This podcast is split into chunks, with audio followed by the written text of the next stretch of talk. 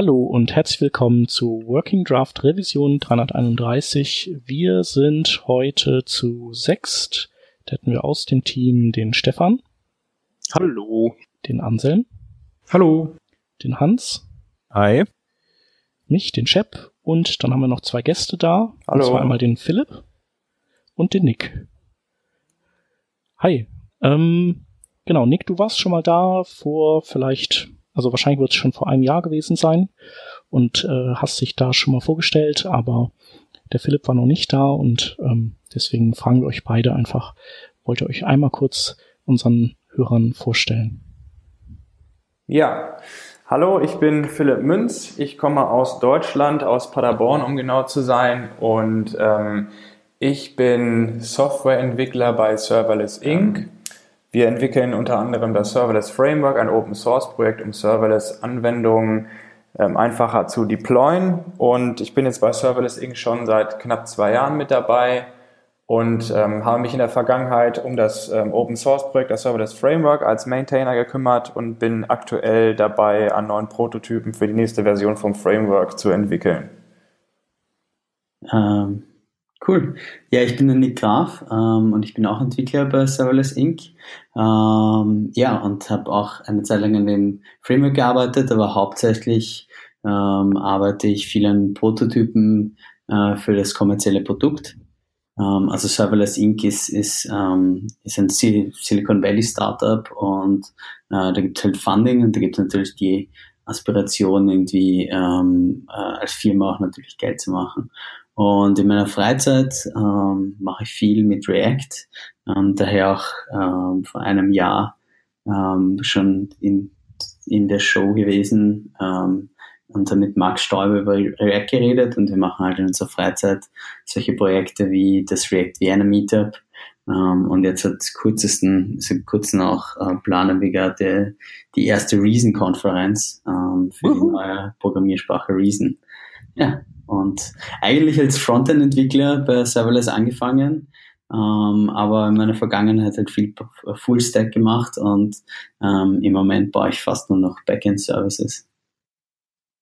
Ja, äh, Backend-Services und auch das Stichwort Server, das jetzt ein paar Mal gefallen ist, das sind auch, äh, oder das ist ja auch so das Stichwort dieser Ausgabe. Ähm, wir wollten heute über Serverless reden und äh, ja, weil wir selber da, äh, sagen wir mal, äh, eher so ein bisschen Halbwissen haben, haben wir uns euch eingeladen, ihr euch damit tagtäglich beschäftigt. Ähm, wir hatten mal eine äh, Folge vor kurzem über PHP und da habe ich auch so ein bisschen gewitzelt, PHP sei ja eigentlich auch serverless. Ähm, aber das war natürlich nicht ganz korrekt und äh, das äh, werden wir heute noch mal so ein bisschen aufrollen. Genau.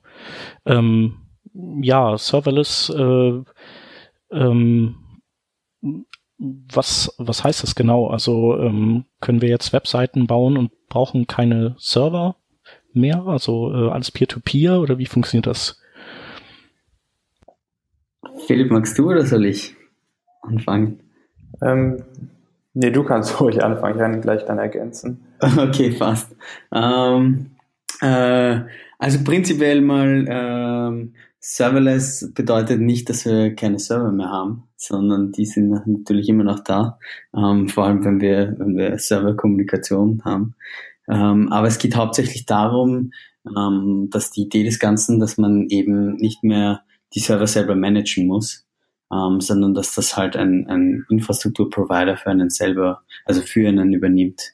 Und ähm, äh, da kommt halt auch die, die, ähm, diese Idee, dass man im Prinzip, man nimmt einen existierenden Provider, wie halt Amazon, Google etc., ähm, und einfach nur Services dort konfiguriert, die mir es erlauben, eine komplette Applikation, ein Backend ähm, praktisch aufzusetzen, ohne dass ich jemals ähm, Kontrolle über einen Server selber haben muss. Also ich muss nicht die, die Datenbankinstanz kontrollieren, ähm, ich muss nicht mich darum kümmern, ob der, der HTTP-Endpunkt ähm, skaliert oder nicht und, und ähm, welcher Server das ist, sondern ich sage, ich konfiguriere mir einfach nur, okay, ich habe jetzt einen HTTP-Endpunkt und ich connecte das zu einer, zu einer Function, das ist halt dieses dieses Konzept hauptsächlich. Es geht darum, jeder, alles was ähm, Code ist, den man selber, Business Logic ist, die man mitbringt, ist halt ähm, in Functions, die man, die man deployt.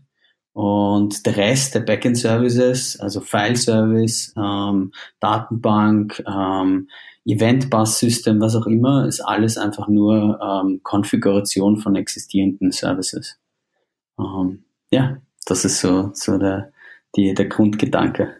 Okay, und ähm, also aber ist es halt, ist es schon anders als, äh, als in einer Cloud äh, klassisch zu arbeiten, wie wir sie äh, bei Amazon oder Google oder Microsoft haben, ähm, weil man da einfach eher noch so, sagen wir mal, eine Umgebung aufsetzen muss und sich um die ein bisschen kümmern muss. Äh, das fällt halt dann alles weg. Und ähm, wie ist das, wenn man sich nicht um eine Datenbank kümmern muss? Wie würde man dann, also wie kann man oder wo landen dann Daten, die, wo würde man die verwalten bei Serverless-Geschichten? Also wie ist da das Konzept? Genau, also ja, bei solchen Sachen, also bei Serverless geht es generell darum, dass diese komplette Management-Schicht ähm, komplett weg abstrahiert wird. Das heißt, als ähm, Entwickler einer Serverless-Anwendung denkt man eigentlich nur in äh, Funktionen und Events ähm, Infrastrukturkomponenten können dann Events zum Beispiel abfeuern. Das kann man sich zum Beispiel so vorstellen, wenn man einen Storage Bucket hat und da wird ein Item reingelegt, dann wird ein Event ähm, abgefeuert, was sozusagen sagt, es wurde gerade ein Element in diesem Bucket hinterlegt und dann kann man Funktionen programmieren, die diesen, auf diese Events quasi hören und dann dementsprechend Business-Logik durchführen. Und als Entwickler kümmert man sich nur um die Programmierung der Funktionalität eigentlich und muss sich um das Management der Server keine Gedanken mehr machen. Deswegen das Wort Serverless in dem Fall. Und wenn man jetzt zum Beispiel eine Datenbank anbindet, dann hat auch diese Datenbank Events, die ähm, abgefeuert werden. Und auf diese Events kann man dann auch wieder reagieren, beziehungsweise mit Funktionslogik kann man auch Daten in die Datenbank reinschreiben. Das macht man bei Amazon zum Beispiel mit dem AWS SDK, also mit dem Software Development Kit, schreibt man einfach die Daten in die Tabelle rein und man benutzt ähm, weiterhin zum Beispiel DynamoDB, also die, ähm, den Amazon ähm, Service für Datenbanken in dem Fall. Und man hat dann auch so eine Web-UI, äh, wo man die ganzen Daten sehen kann und auch auswerten kann. Und man kann diese Datenbank rein theoretisch trotzdem, ähm, also man benutzt die Datenbank, als wenn man zum Beispiel auch wenn man in einer EC2-Instanz mit einem virtuellen Server arbeitet, kann man die Datenbank auch ansprechen. Es ist eigentlich eine und dieselbe Datenbank bei Amazon als Service, nur in dem Fall kann man die halt als Serverless betreiben, ja, weil man nur und die Business die der Datenbank, Datenbank ähm, praktisch aufsetzt, das ist einfach nur eine Konfiguration. Also es gibt solche Services wie, äh, wie CloudFormation oder halt ähm, einfach ein API-Call, aber du kannst halt äh, bei vielen Providern heutzutage und auch halt externen äh, SaaS-Anbietern einfach sagen, okay, ähm, erzeug mir jetzt eine Datenbank, ähm, die soll ähm, zum Beispiel autoskalieren. Also bei Dynamo geht das oder Google hat äh, Google Spanner. Ähm, und dann gibt es noch FaunaDB, das ist ein, ein externer Anbieter, aber du, du sagst einfach nur, gib mir eine Datenbank, du bekommst ähm, die Information, wo die liegt und wie ich die ansprechen kann, aber du musst dich nie darum kümmern, ähm, auf welchem Server liegt diese Datenbank jetzt, äh, wo ist der File Storage, ähm, wo diese Datenbank eigentlich wirklich hinschreibt, ähm, sondern es geht nur darum, ähm, so simpel als möglich, das ist ein, ein, ist ein relativ hoher Abstraktionslevel. Einfach nur ähm, passt, ich will eine Datenbank haben, da, da ist die und fertig und das funktioniert. Und das ist irgendwie diese, diese Geschichte auch, ähm, wo wir hingehen ähm, ähm, in, in Backend-Systemen. Das ist halt, äh, vor 20 Jahren war alles noch bare metal ähm, und wir haben halt unsere, unsere Serverkasteln stehen gehabt in, in, in Datencentern und heutzutage ähm, dann ging es halt in die Richtung, okay, du kannst halt mit einem Button einen Server hochfahren und dann hat man halt selber seine eigene, äh, sein eigenes Image mit vielleicht einem Postgres äh, drauf deployed und das halt betrieben. Und heutzutage geht's halt immer mehr nur noch darum, ähm, cool, ich konfiguriere mir einfach was und jemand andere kümmert sich ähm, komplett darum, dass das stabil läuft und ich brauche nur noch ähm, das Ding verwenden einfach. Ähm, ja. Genau, da gab es auch im Serverless-Umfeld ähm, dann diesen Begriff No-Ops, den viele eingeführt haben, weil dadurch ja eigentlich dieser ganze DevOps-Bereich ähm, rausfällt rein theoretisch, weil man sich ja nicht mehr um die Server kümmern muss. Da muss man aber dazu sagen, dass das ja eigentlich nicht der Fall ist, weil Monitoring muss man zum Beispiel immer noch machen. Das heißt, man sollte immer noch die Logdateien auswerten und den Service dementsprechend monitoren, um immer noch zu wissen, falls trotzdem ja. noch irgendwo Probleme ähm, auftreten, dass man noch, eingreifen kann. Ähm, äh, das klingt halt jetzt alles, alles super toll und natürlich kommt das auch mit dem, ähm, ähm, mit ein bisschen Problemen und, und das realistisch gesehen skaliert es nicht bis ins Unendliche, äh, weil natürlich einfach äh, gewisse Limitationen da sind. Aber es funktioniert halt für, für ähm, kleinere, mittlere, aber auch, auch riesige Applikationen extrem gut. Einfach weil halt diese Provider, also gerade wenn man so einen größeren Provider nimmt, halt ähm, extrem gut äh, sind darin, Applikationen zu skalieren ähm, und das einfach viel besser können, als wenn man mit einem 10-Mann-Team versucht, das selber zu machen. Ähm, man, ist, man muss halt in diese Systeme ähm, praktisch äh, voll hineingehen. Und ähm, ja, da gibt's auch ähm, zum Beispiel halt dann dieses, äh, und was halt auch ein wichtiger Aspekt ist, ist, ähm, ähm, ist, dass man per Request skaliert. Ähm, also man, man ist auch nicht ähm, under- oder over-provisioned ähm, und man zahlt dann auch per Request. Das ist so die ideale Serverless-Welt. Ähm, praktisch man, es kommt ein Request rein, man verarbeitet das, es läuft was, ich zahle nur für das, was ich benutze und es sind nicht mehr Server und nicht weniger Server ähm, am Laufen, äh, die eigentlich benötigt werden. Ähm, in der Realität sind wir noch nicht ganz da. Ähm, also zum Beispiel DynamoDB hat jetzt vor kurzem ähm, Autoscaling bekommen. Das gab es vorher nicht. Vorher hat man sich das irgendwie selber gemacht. Ähm, aber es geht halt immer mehr. Also vor allem Amazon steckt ganz stark darauf, ähm, äh, immer mehr in diese Richtung zu gehen, dass die Leute nur für das zahlen, was sie, was sie benötigen ähm, aber auch dementsprechend halt äh, äh, nie under- und overprovisioned sind. Also nicht zu viel und nicht zu wenig Ressourcen verbrauchen. Und für Amazon selbst ist es wahrscheinlich auch von Vorteil, oder? Weil man dann vielleicht irgendwie besser Ressourcen planen kann und die ja auch ihre Services selber nutzen für sich. Auf jeden Fall, ja. Also auch, ähm, ja, Philipp. Ja, also Nee, es ist, ich wollte nur kurz sagen, dass es auch so ein paar Gerüchte Keiner weiß genau, wie eigentlich ähm, dieser sogenannte AWS Lambda Service, dieser Function as a Service Service implementiert ist. Aber es gibt so Gerüchte, dass äh, Amazon quasi so eine Abstraktionsschicht hat und überwacht, wo an welchen Servern nicht viel Rechenkapazität gerade benutzt wird und dann da dementsprechend die Funktion dann ausführt. Also ich denke, dass das unterm Strich als Businessmodell, wenn man sich das erst vorstellt, dass, ja, dass man ja eigentlich nur pro Request oder pro Funktionsausführung bezahlt, denkt man sich ja im ersten Moment, dass man damit ja gar nicht viel Geld machen kann. Wenn man jetzt aber überlegt, als Amazon zum Beispiel oder als Cloud-Anbieter, man hat so viele Rechenkapazitäten irgendwo rumstehen, die gar nicht benutzt werden und die auch noch zusätzlich mit auslasten kann, ja, dann macht ja, das im äh, Endeffekt ja schon das deutlich. Das ist auch vielleicht, ähm, da kann man zu den Kosten übergehen. Ähm, soweit ich, also bei Amazon weiß ich sicher, bei Google ist es glaube ich auch so. Ähm, bei Microsoft ähm, bin ich mir auch ziemlich sicher, dass ähm, es eigentlich teurer ist, als wenn man eine Easy, äh, also zum Beispiel so eine Instanz, äh, eine vergleichbare, also bei Amazon war das eine EC2-Instanz, äh, wenn man die selber betreibt. Das Problem ist nur, wenn man halt eine EC2-Instanz selber betreibt, ähm, also es ist halt nur äh, teurer, also wenn ich eine Lambda-Function, äh, also Lambda-Function genauso betreibe, wie wenn ich eine EC2-Instanz voll auslaste, ähm, dann wäre die EC2-Instanz günstiger. Ähm, ich weiß gar nicht, 30 Prozent oder sowas.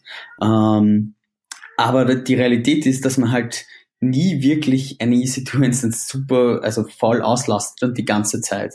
Und dieses Rauf- und Runterskalieren ähm, äh, machen halt die wenigsten und deswegen ähm, ist, sind die realen Kosten für, für viele, äh, gerade wenn sie so Serverless Applications, die halt per Request sind oder per, per Usage, ähm, ist halt viel, viel günstiger. Und das geht halt von ähm, kleinen Summen wie ein paar hundert Dollar weniger ähm, bis zu Millionen. Ähm, da gab es halt dieses eine Beispiel von äh, in Australien hat eine Firma daran gearbeitet, ähm, die haben den Auftrag gehabt, ähm, für die Volksbefragung eine ähm, eine Software zu bauen. Und die haben dann halt in den Tests alle möglichen Instanzen hochgefahren und das war alles, ähm, und die haben halt total overprovisioned, weil sie nicht gewusst haben, wie viel wann Auslastung kommt. Ähm, und haben halt extrem viel dafür bezahlt und ähm, dann hat das, haben das in einem Hackathon ein paar Softwareentwickler nachgebaut und haben halt demonstriert, dass sie genau das gleiche ähm, Ergebnis liefern können in einer, in einer also ein, System, das diese Auslastung aushält, wo, wo halb Australien auf einmal auf, auf diese eine Website geht und, und das, äh, das ausfüllt ähm, und halt um viel, viel, viel weniger. Also ich glaube, dass der, die Agentur hat Millionen bekommen und die haben gezeigt, mit ein paar tausend Dollar ähm, kann man alle Requests abarbeiten. Und das sind dann halt einfach ganz andere Dimensionen. Ja. Du hattest, glaube ich, mal, als du irgendwann mal einen Talk beim Stefan auf der Konferenz gehalten hattest, auch noch ein Beispiel gebracht, äh, das auch ganz cool war, von, ich glaube, äh, jemanden, der sein Auto umparken musste regelmäßig. Oder? Warst ja, du genau. das? Ja, ne? ja das, das war ein Arbeitskollege von mir. Und zwar, der hat ähm, ähm, äh, in San Francisco muss man ähm, ist das ähm, die die äh, das ist wie ein Grid ähm, also ja, und äh, da gibt's halt die waagrechten und die senkrechten Straßen und dann gibt's immer äh, Montag und Dienstag wird aufgewaschen. Ähm, bei den einen, man muss ein Park, sein Auto wegstellen vom, vom neben dem, dem Gehsteig. Und er hat immer vergessen, wann das ist. Und was er gemacht hat, ist, er hat sich einfach ähm, eine Serverless-App geschrieben, die ihn genau ähm, einmal am Tag in der Früh ähm, eine SMS schickt ähm, und dann halt mit Twilio connected, also über Twilio halt connected. Das war einfach eine scheduled Lambda Function. Ähm, und die hat ihm halt einmal eine SMS pro Tag geschickt. Und in der Realität hat er halt, ähm, ich glaube für Twilio hat er ein bisschen was gezahlt, aber die Lambda war im Free Tier, äh, weil er halt nicht mehr als, als seine äh, sieben Requests pro Woche hatte. Und das war halt ähm, das ist halt ein super interessanter Aspekt und ähm, deswegen sieht man auch viele Hobbyleute damit entwickeln, weil du kannst halt eine Applikation laufen lassen, die dich eigentlich nichts kostet, ähm, aber halt stabiler ist, als wenn du selber ähm, dich darum kümmern müsstest, da jetzt einen Server laufen zu lassen. Und vor allem auch noch solche Probleme hast, wie zum Beispiel, wenn jetzt ähm, ein Issue kommt wie, wie Heartbleed, ähm, wo du auf jeden Fall den OpenSSL updaten musst, ähm, hast halt den Vorteil, die in dem Fall äh, fährt äh, Amazon oder Google und so weiter einfach die diese ähm, die Maschine runter, äh, patcht das und, und fährt das wieder rauf und du, hast, du bekommst nichts davon mit und es funktioniert alles wie vorher. Ähm, und das ist halt ein, ein Riesengewinn. Einfach halt null Maintenance und, und der lässt die App halt seit Monaten, ähm, ich glaube, wenn nicht über ein Jahr schon laufen und zahlt halt nichts dafür, aber hat halt einen, einen funktionierenden Use Case für sich abgedeckt. Und das ist halt, ähm, finde ich ziemlich spannend. Ja. Ja, und im Prinzip ist es ja so, dass äh, solange man diese Funktion nicht braucht, also dann äh, sind die auch nicht da. Also die, äh, es ist ja dann so, dass äh, die, die werden geladen on demand, verbleiben dann eine Weile im Arbeitsspeicher für den Fall, dass sie nochmal gebraucht werden und dann sind die ja wieder weg. Also deswegen äh, stütze ich Amazon auch nicht dran und äh, man verbraucht tatsächlich auch keine Ressourcen, wenn man nicht entsprechende Events auslöst. In dem Fall dieser Person war das ja dann so, ein, so eine Art Cronjob als Auslöser, ne? Korrekt, ja. Also letztendlich kann man sagen, ist Serverless genau. eigentlich diese die Geschichte mit äh, Microservices äh, nur konsequent noch zu Ende gedacht. Also dass man dass man alles noch viel äh, kleinteiliger und atomarer hat und auch so leichtgewichtig, dass man, dass, dass, dass es erlaubt äh, oder dass das Ganze, dass es möglich wird, diese kleinen Funktionsblöcke eben auch sozusagen schnell zu booten und relativ, also so nahezu sofort zu booten und zu reagieren und äh, dann auch wieder schlafen zu legen.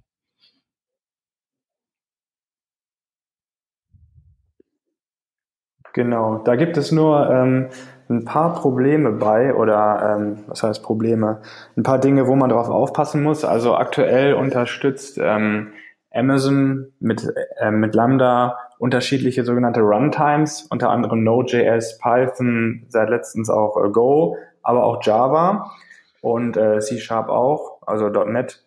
Das Problem ist dabei nur, dass man natürlich darauf achten sollte, wenn man jetzt zum Beispiel ähm, Go ausführt, dadurch, dass es halt kompiliert ist, ähm, wird es relativ schnell ausgeführt. Das heißt, wenn die Funktion wirklich eine lange Zeit nicht benutzt wurde und dann gestartet wird, ist die sehr schnell da und kann sehr schnell reagieren. Wenn man natürlich erst die ganze JVM für Java in dem Fall halt booten muss und hochfahren muss, dauert die, ähm, die äh, das dauert das ein bisschen länger, bis die Funktion dann dementsprechend reagiert. Deswegen beim ähm, Entwickeln so einer Serverless-Anwendung sollte man dann auch schon schauen bei der Programmiersprache oder Runtime, wenn man sich die auswählt, äh, für welchen Use Case man das entwickelt und ähm, ja, sollte eventuell okay. auch diese sogenannten Cold Starts Und äh, Cold Starts sein. sind einfach dann, äh, genau, wenn, wenn das ganze Ding von, von A bis Z erstmal neu gebootet werden muss. Und ansonsten, äh, wenn man die, wenn man die regelmäßig anfragt, die Services, dann bleiben die am, oder sind die am Laufen. Richtig? Oder sind die, sind dann vielleicht schon, die liegen dann noch irgendwie vorkompiliert irgendwo rum? Genau.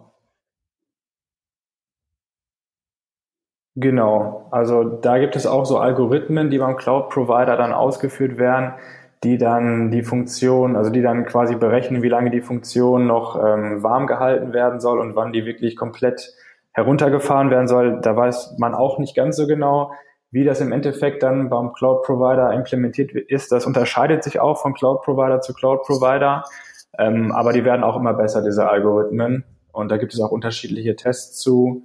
Ähm, ja, aber das ist auf jeden Fall was, was man beachten sollte, wenn man so eine Anwendung dann entwickelt.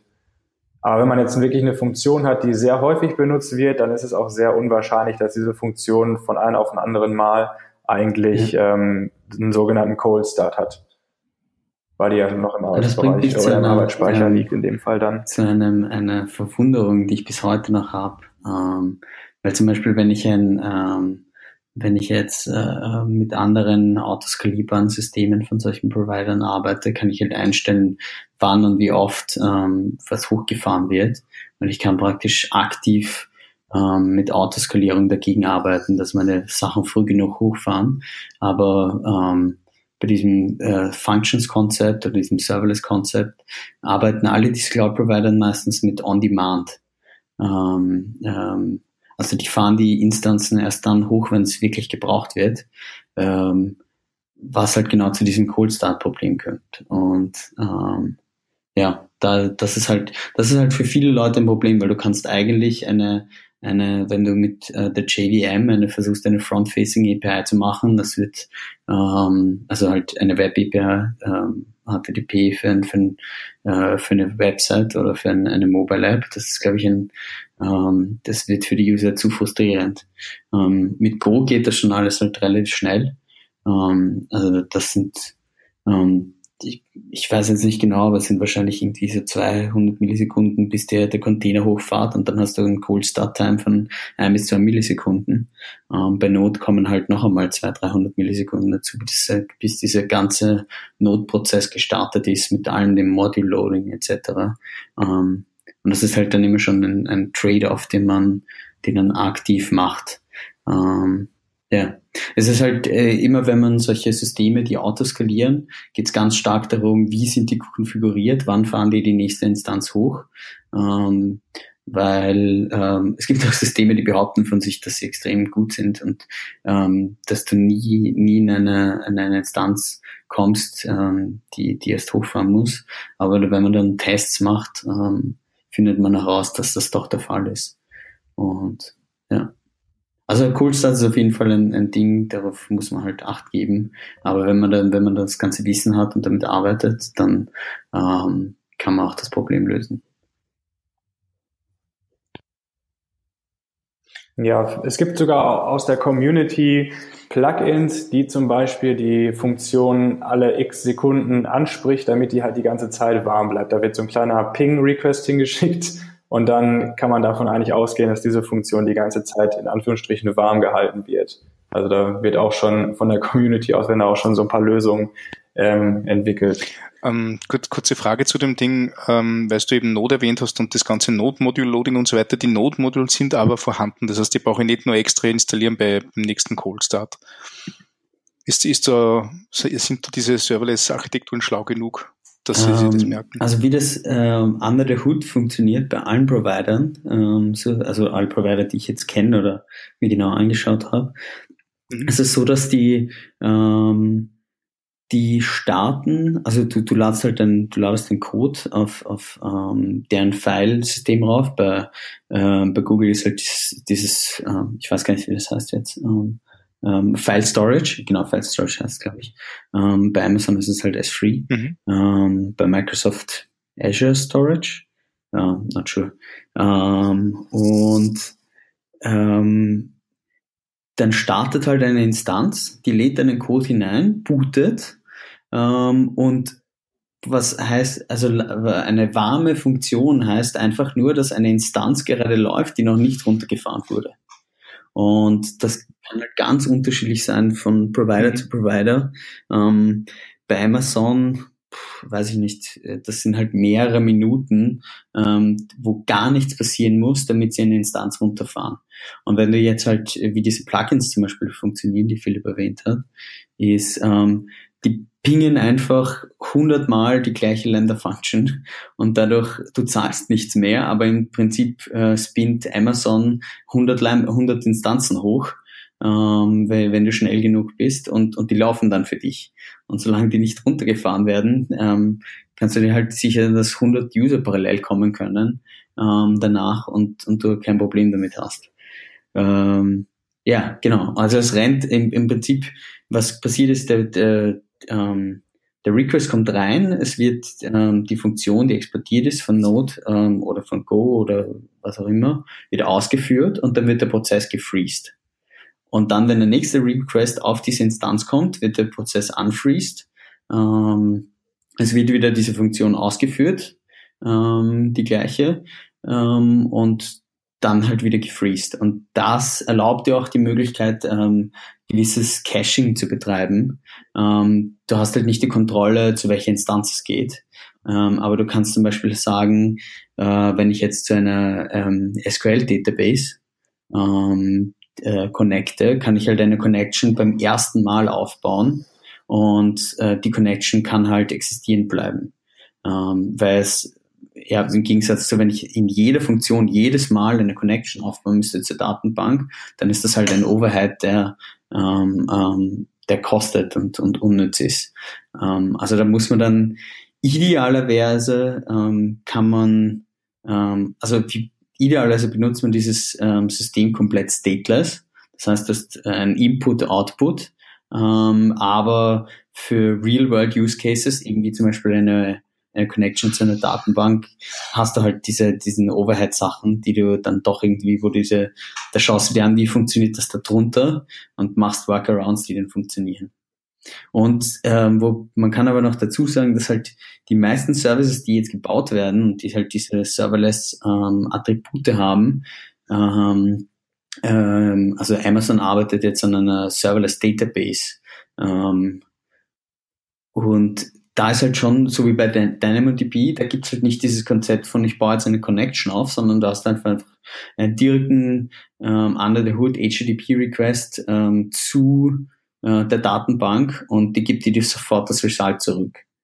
Ähm, ja, also es geht halt immer mehr in dieses ähm, stateless Design, dass ich einfach ähm, etwas nehme und ich gebe etwas zurück mhm. und, und ich habe keine, äh, keine Dinge, die ähm, die irgendwie offen bleiben, weil das halt genau, das ist halt der Killer für Skalierung. Also wenn ich halt eben, also auch, das könnte auch ein Problem sein, wenn ich jetzt eine, ein, ein System habe, das auf einmal hochskalieren muss und halt ähm, eine Million Database-Connections aufmachen muss, dann wird er halt irgendwann die Datenbank äh, entgegenschmeißen, dass zu viele Connections offen sind ähm, und das nicht funktioniert. Und bei deiner, wenn du bei DynamoDB halt nur einen Request hinschickst, und da das Result kommt und das kein ja, nichts offen, dann ist das halt simpel, weil ähm, dann skalierst, kann die Datenbank halt viel, viel besser mit skalieren. Oder das ganze System. Ja. Genau.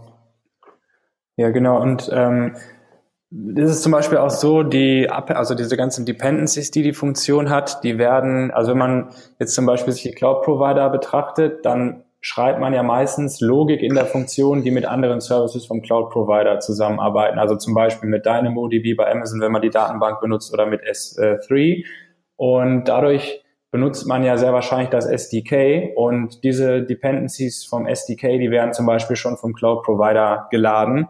Die muss man gar nicht mit ähm, in dem in diesem Artifact mit hochladen. Die werden schon vom Cloud Provider bereitgestellt. Weil wenn man die jedes Mal nochmal neu runterladen müsste, beziehungsweise nochmal neu reinladen müsste in den Container, ähm, dann wäre das ja auch ein bisschen Overhead und da wird dann auch schon so ein bisschen und, für einen ähm, gedacht. Um jetzt nochmal auf die verschiedenen unterstützten Programmiersprachen und ihre Vor- und Nachteile zurückzukommen, ähm, wisst ihr oder habt ihr so, könnt ihr ungefähr sagen, wann Leute Java nutzen und wann eher Go und so weiter? Also gibt's da wahrscheinlich Java ist, ist der Use Case wäre, wenn man alle Jubeljahre mal irgendwie viel am Stück durcharbeiten will, ne?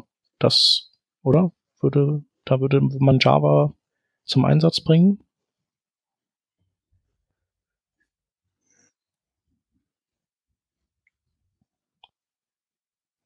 Also hauptsächlich würde ich jetzt mal behaupten, also es kommt erstmal auf das ähm, auf den Nutzer eigentlich an. Also der Hauptteil von den Anwendungen ist tatsächlich in Node.js geschrieben. Danach kommt Python, glaube ich, an zweiter Stelle und dann kommt Java, soweit ich weiß. Go ist halt noch relativ neu bei Amazon zumindest in der ähm, Lambda im Lambda Service ähm, und Java, da ist es meiner also Information her so, dass ähm, Enterprise-Kunden das ein, einsetzen zum Beispiel, die halt auch schon wirklich einen Java-Stack schon äh, betrieben haben und dann dementsprechend jetzt vielleicht äh, in die Serverless-Richtung ein bisschen die Fühler ausstrecken und dann deswegen mit dieser Programmierumgebung schon ähm, vertraut sind. Und ansonsten, wenn zum Beispiel jetzt halt Hobbyentwickler programmieren oder junge Startups, dann sieht man häufiger ähm, JavaScript, also Node, beziehungsweise Python.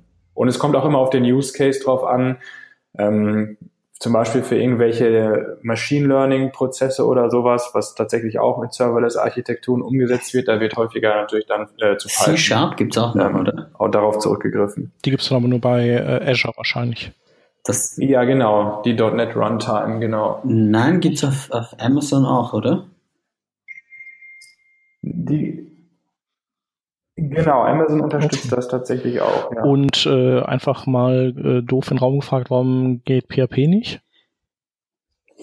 Äh, nee, weil wir das letztes Mal auch hatten und äh, meine Anspielung damals auch äh, dieses Serverless-Thema so ein bisschen äh, daher rührte, dass PHP ja im Prinzip ja auch stateless ist. Da wird ja auch irgendwas äh, abgearbeitet und dann äh, dann die Daten, die da rausfallen, die müssen entweder irgendwo gespeichert werden oder die sind weg aber äh, da würde wahrscheinlich die ganze Umgebung zu lange zum Cold Booten brauchen oder wie? Genau, ich, ich denke, das hat äh, von der Implementierung her so ein paar ähm, Herausforderungen, die es mit sich bringt, also beim Cloud Provider. Und es ist auch immer Angebot und Nachfrage. Also Go war wirklich, war die Anfrage wirklich sehr, sehr groß. Da haben viele in der Community gesagt, wir würden gerne Go benutzen. Und ähm, ansonsten PHP kann man zum Beispiel bei Azure benutzen, in dem Function as a Service, äh, ja, Service. Okay. Also da kann man, soweit ich weiß, sogar seine eigene Programmiersprache sozusagen mitbringen. Ähm, die großen Anbieter setzen aber tatsächlich auf Node, Python, Java und äh, Go und dann Was teilweise auch noch machen kannst, ist, ähm, ähm, genau. Ähm, das funktioniert bei Azure, glaube ich, fix, bei Amazon auch, bei Google weiß ich es jetzt nicht. Ähm, übrigens gibt es noch mehr Anbieter mittlerweile. Also das machen schon sehr, sehr viele Functional as Du musst ja gleich mal alle nennen. Ja, alles schwierig. Aber Oder die wichtigsten. auf Zero Web Task gibt's noch. Ähm, ähm, was noch? Philipp, fallen dir noch ein paar ein? Äh, IBM. Ah ja, genau, genau. Uh, ganz vergessen. Ähm, Open Whisk. Ähm, voll.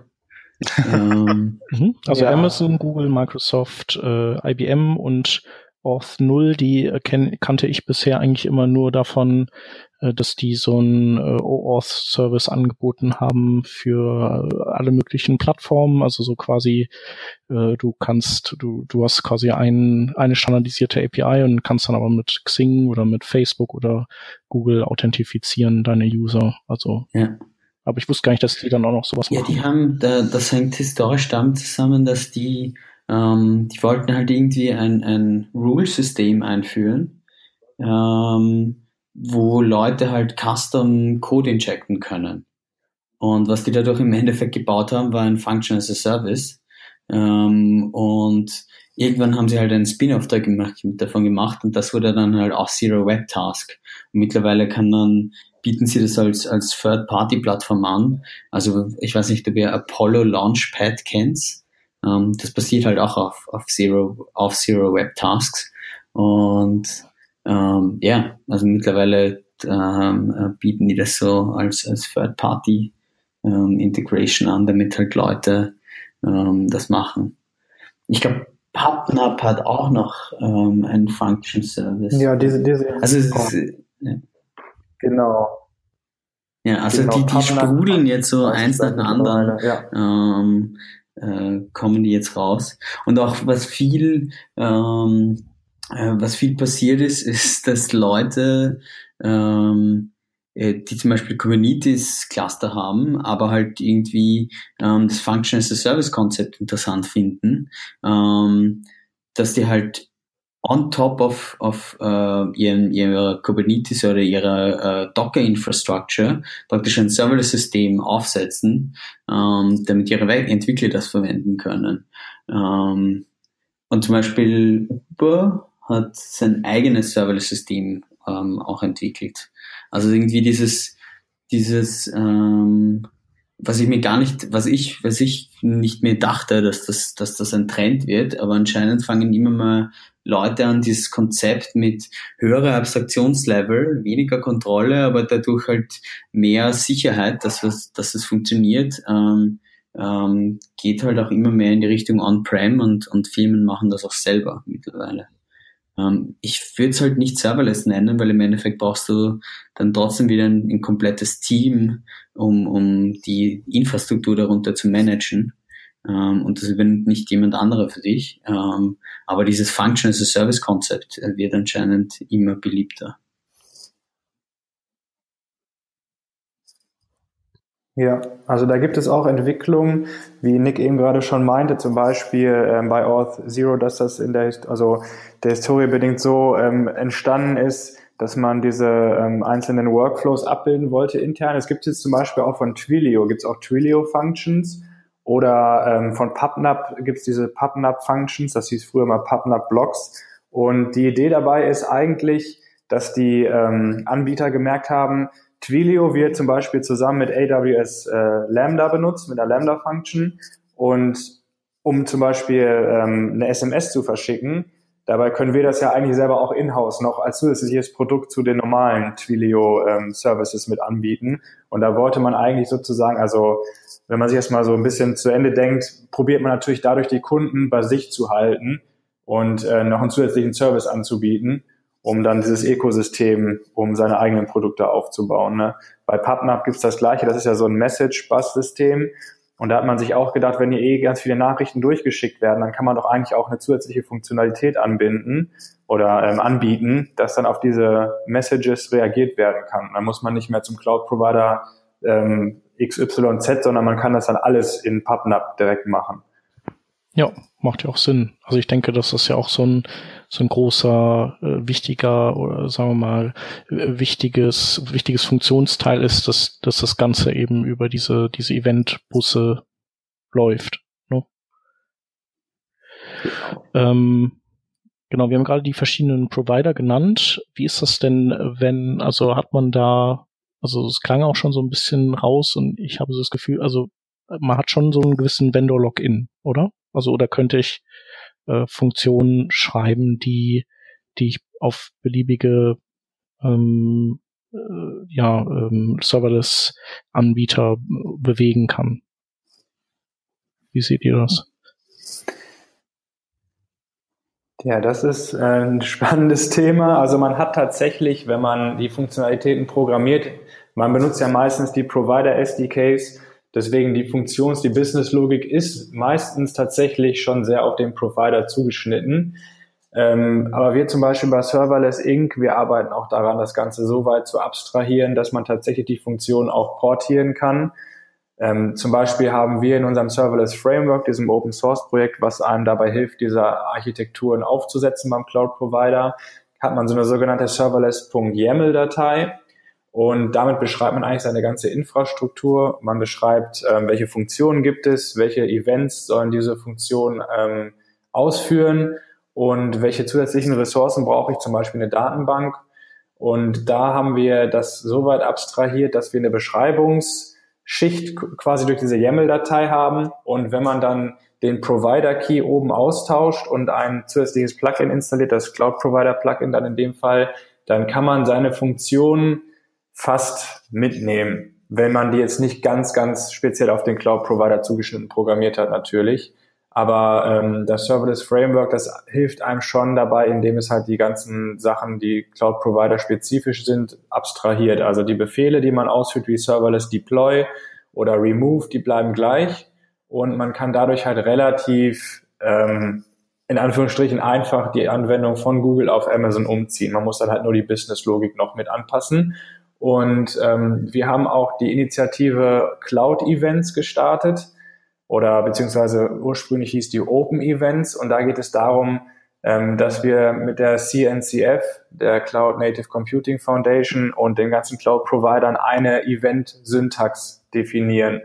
Weil wenn ich eine Funktion ausführe oder ähm, eine Serverless-Funktion schreibe, dann habe ich bestimmte Parameter, die ich reinbekomme in die Funktion, zum Beispiel das Event, den Kontext und ein Callback.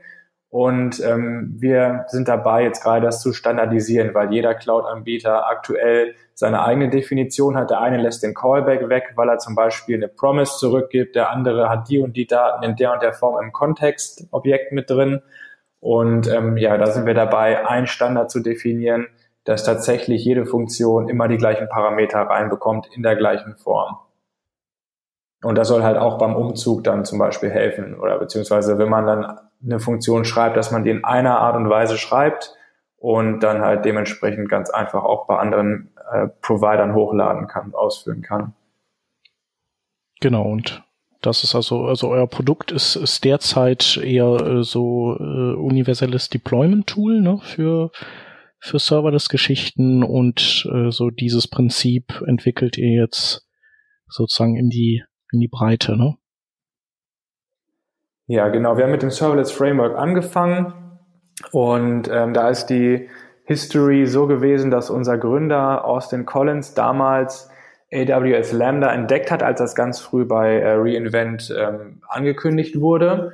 Und da wollte er gerne damit so ein bisschen rumprobieren, eine Anwendung entwickeln, hatte aber Probleme, weil man das nur über das äh, CLI-Tool bedienen konnte, beziehungsweise eine Funktion zum Beispiel hochladen konnte, das war, hochladen konnte, das war sehr kompliziert, weil man erst ein Storage Bucket einrichten musste, wo man den Funktionscode dann gesippt hochladen muss. Und dann muss man sozusagen ähm, die Funktion definieren, dann sagen, übrigens, der Code von der Funktion liegt in diesem Storage Bucket. Und dann muss man auch sagen, und diese Funktion soll angesteuert werden, wenn durch ein, wenn ein HTTP-Request beim API Gateway ankommt. Und das natürlich alles manuell zu machen, ist sehr, sehr aufwendig und ähm, auch überhaupt nicht reproduzierbar. Und er hat sich dann wirklich an einem Wochenende in einen Coffeeshop zurückgezogen, hat da einfach seinen Editor aufgemacht und hat das Ganze automatisiert mit Hilfe des SDKs von Amazon und hat dann ein Tool gebaut, wo man ganz einfach sagen konnte, so sieht das aus, meine Funktion ist die und das ist der Code und dann hat das Framework, das Serverless Framework, äh, oder damals hieß es noch JAWS, JavaScript on AWS, ähm, hat er damals dann programmiert und das Framework hat im Hintergrund, wenn man halt Serverless Deploy ausgeführt hat, den Funktionscode automatisch gesippt, hat so ein Storage Bucket erstellt, hat den Funktionscode hochgeladen, hat die Lambda-Funktion, hat er gesagt, übrigens hier ist der Funktionscode, hat die Lambda-Funktion eingerichtet, die ganzen Event-Sourcen eingerichtet und man konnte wirklich innerhalb von Sekunden die Serverless-Applikation äh, in die Cloud bringen. Und ähm, genau, das ist dann so weit gewachsen damals, das ist halt bei Hacker News viral gegangen. Und ähm, zum Beispiel vor zwei Jahren knapp, ähm, wo Nick und ich, wo wir eingestiegen sind bei Serverless, da hatte das noch so sechs bis 8.000 Sterne bei GitHub. Mittlerweile sind es über 22.000. Und das ist eines unserer Produkte, dieses Open Source ähm, Framework, was jetzt mittlerweile in Version 1 auch schon ent, ähm, verfügbar ist. Und aktuell arbeiten wir an der nächsten Version von dem Framework, an, der, dem nächsten großen Schritt sozusagen in die Richtung, um das noch einfacher zu machen. Und ähm, ja, dann haben wir noch unsere Initiativen, wo wir uns darum um Standardisierung kümmern. Und ähm, wir haben auch unsere Serverless-Plattform. Das ist sozusagen unser Produkt, das hilft dann am, am Ende dabei, großen Teams zum Beispiel ähm, bei der Entwicklung von solchen Serverless-Anwendungen zu helfen. Weil wenn man jetzt natürlich denkt, dass alles sehr atomar ist, man hat äh, alles in Funktion runtergekapselt, ist es natürlich, wenn man eine riesengroße Anwendung hat, extrem schwer im Team damit zu arbeiten, wenn es auch gerade darum geht, das Ganze zu koordinieren, ein Secret Management zu betreiben und so weiter und so fort und Logging, ähm, da arbeiten wir halt auch gerade an einer Lösung dafür. Ja, ich denke, dass man wahrscheinlich auch äh, in vielerlei Hinsicht so ein bisschen umdenken muss, oder? Weil äh, hier beim Stefan auf der Konferenz, auf der ScriptConf, die übrigens wieder sehr gut war, Stefan. Dankeschön. Ähm, da äh, war ja die Simona von Microsoft und die hat zum Beispiel gezeigt, wie man äh, so eine Remote-Instanz äh, debuggen kann und ich denke mal auch so Tests, also so äh, automatisierte Tests äh, fahren, das, da muss man wahrscheinlich alles irgendwie ein bisschen anders angehen, oder? Als bisher. Also es ist nicht so, oder? Ist das auch easy peasy? Ähm, ja, auf jeden Fall. Also ich meine, der, der ähm, es fängt damit an, dass man nicht ähm, ähm, zum Beispiel, wenn du, wenn du einen Webservice machst, denkst du nicht daran, okay, ich ähm, habe jetzt eine Node-Instanz, also jetzt zum Beispiel für Node, ähm, die zu einem Port 80 ähm, äh, zuhört, ähm, sondern du hast einfach nur eine Function, die exposed wird und eine YAML, ein bisschen YAML-Konfiguration, die, die beschreibt, okay, das ist jetzt die Funktion und da mach ein HTTP-Event und dann übernimmt so dieses API Gateway Service komplett die, die ähm, ähm, die, das URL und Portmanagement. Und allein das, da fängt schon an, dass es natürlich ein Umdenken ist. Ähm, das ist noch, denke ich, der, der ähm, leichtere Schritt. Ähm, das kann man auch relativ gut offline simulieren und da gibt es Sachen wie halt bei uns im Framework ähm, das Serverless Offline Plugin. Ähm, das kann halt simuliert de facto das komplette API Gateway äh, Lambda Environment. Ähm, aber wirklich, es wird dann halt kompliziert, wenn du sagst, okay, ich verwende jetzt zum Beispiel ähm, SQS als Messaging Queue und DynamoDB als ähm, äh, Datenbank und vielleicht noch Elasticsearch dazu für, für eine Suche.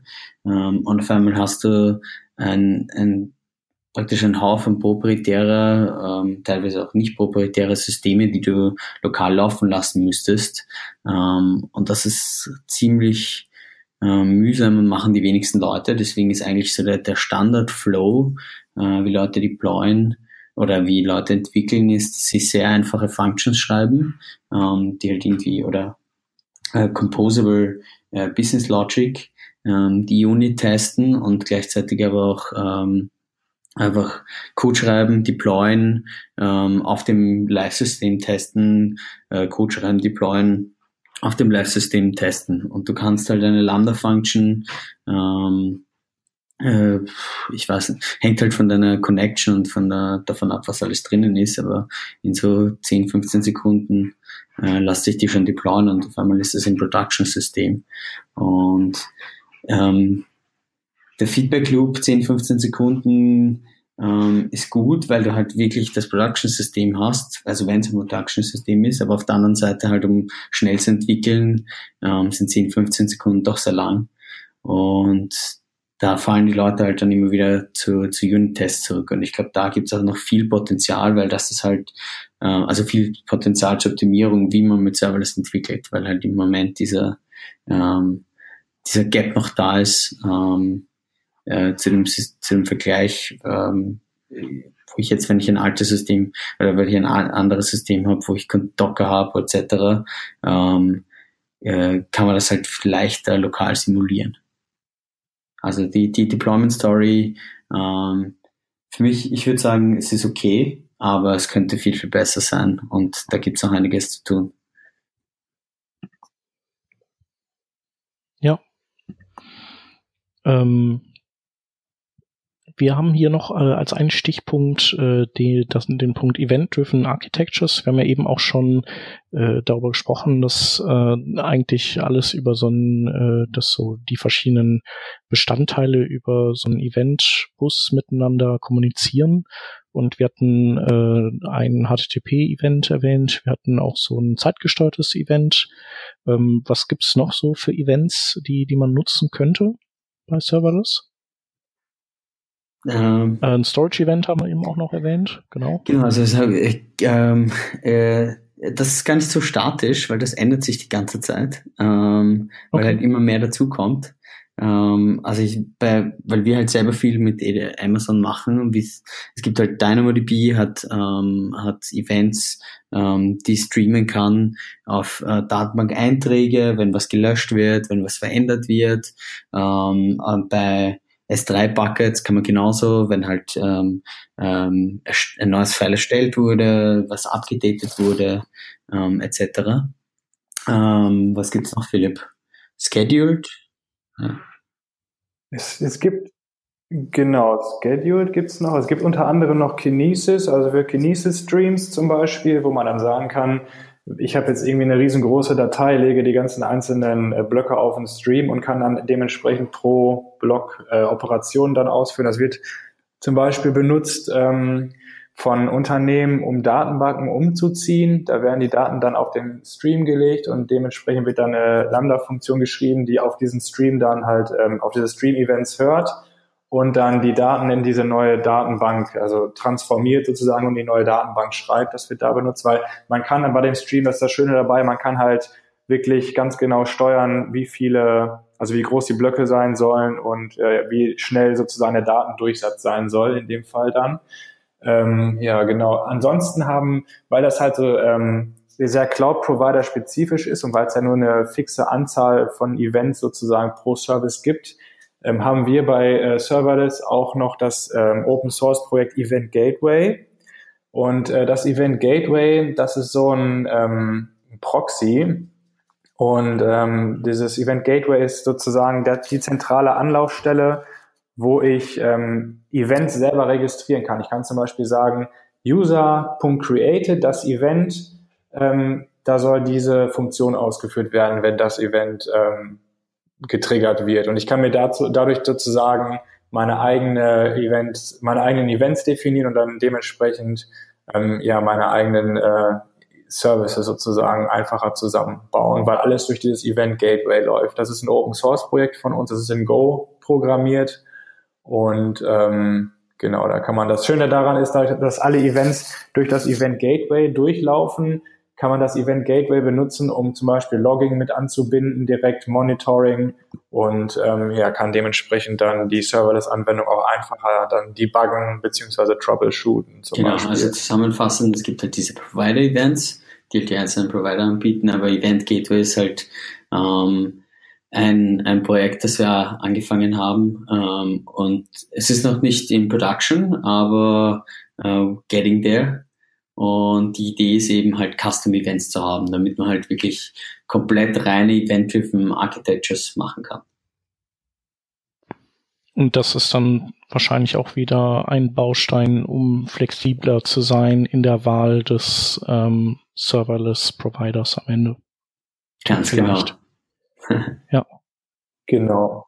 Genau, also dadurch lassen genau. sich halt auch viel, äh, viel einfacher ähm, und schöner. Also es hat, es gibt, es ist de facto so, dass, dass das Event Gateway im Moment, ähm, also die Demo, die wir, die wir gezeigt haben, ähm, die wir implementiert haben, hat genau gezeigt, wie halt Multi-Cloud-Provider-Functions funktionieren können. Ähm, also einfach ein User create, wird created und dann kann halt ähm, ähm, aus den, dem HR-Team oder aus dem Engineering-Team kann halt ähm, eine Lambda-Function auf user.created äh, listenen und eine Aktion darauf setzen, aber genauso aus dem Marketing-Team äh, können dementsprechend eine Google Cloud-Function listenen und, und darauf reagieren, weil das halt eben Cross-Cloud ähm, äh, Okay. connected ist. Ja, das wäre noch cooler eigentlich dann. Ja. Aber diese ganzen Verbindungen laufen ja über, über HTTP. Das heißt, du brichst ja deine äh, äh, Microservices auf einzelne Funktionen runter, nicht? Äh, Ja. auf diese Functions as a Service und die kommunizieren miteinander mit HTTP. Nicht zwingend. Ähm, okay. Ähm, Weil das ist ja eigentlich nicht so unbedingt das beste Protokoll für, für Back-and-Forth-Kommunikation. äh, HTTP meinst du? Ja. Also da hast du ja einen extrem viel Overhead, gerade wenn du sicher kommunizieren willst und so weiter. Da brauchst du ja alleine fürs, fürs Establishen schon ein paar Roundtrips. Ja, ähm, das stimmt. Ähm, äh, bei, ähm, also bei Amazon gibt es ein eigenes Ding, das heißt, ähm, also gibt es ja diese ARN-Adressen und jedes, Mhm. ähm, jede Ressource, also jede Lambda-Function, jeder DynamoDB-Table, jedes Ding bekommt so eine ARN. Ähm, und das Event Gateway kann halt ähm, Functions direkt invoken ähm, über ähm, äh, äh, einfach mit diesen ARNs aufrufen. Also es gibt diesen Mhm. Direct Function Invocation Call. Äh, bei Google gibt's das auch, nur ist das ähm, in irgendeiner Art und Weise limitiert und die sagen dir halt, du sollst trotzdem HTTP verwenden. Ähm, ich schätze mal, das wird irgendwann weggehen, aber das hängt halt davon ab, wie, wie sich Google da weiterentwickelt. Ähm, ja, Mhm. es ist, ja, das, das ist so der, der State of the Art. Also zum Beispiel bei Google wäre es halt die HTTP und das, das kostet Roundtrips, das, das stimmt natürlich. Ähm, aber ja, hoffentlich kann man la- lassen die ähm, direkt auf TCP-Level de facto die, die Connection zu irgendwann. Hm. Ja. Okay. Wobei Ja. TCP Ich meine, es ja ist natürlich ähm, eines, wenn du die ganzen so, Ja. sorry. Ja. Äh, Ich glaube, ich habe ein leichtes Leck hier. Ähm, aber es ist natürlich äh, eines, wenn du sowieso sämtliche Funktionen in einem Datacenter hostest, nicht, äh, dann ist die Verbindung auch extrem, extrem kurz. Nicht? Cross-Cloud wird dann schon spannend, aber Genau, ja. ja. Wobei halt diese Datencenter auch, also man kann sich das ja relativ gut aussuchen. Ähm, und US East Google und US East Amazon sind nicht so weit weg voneinander. okay. Aber es ist, es ist, Ist das übrigens,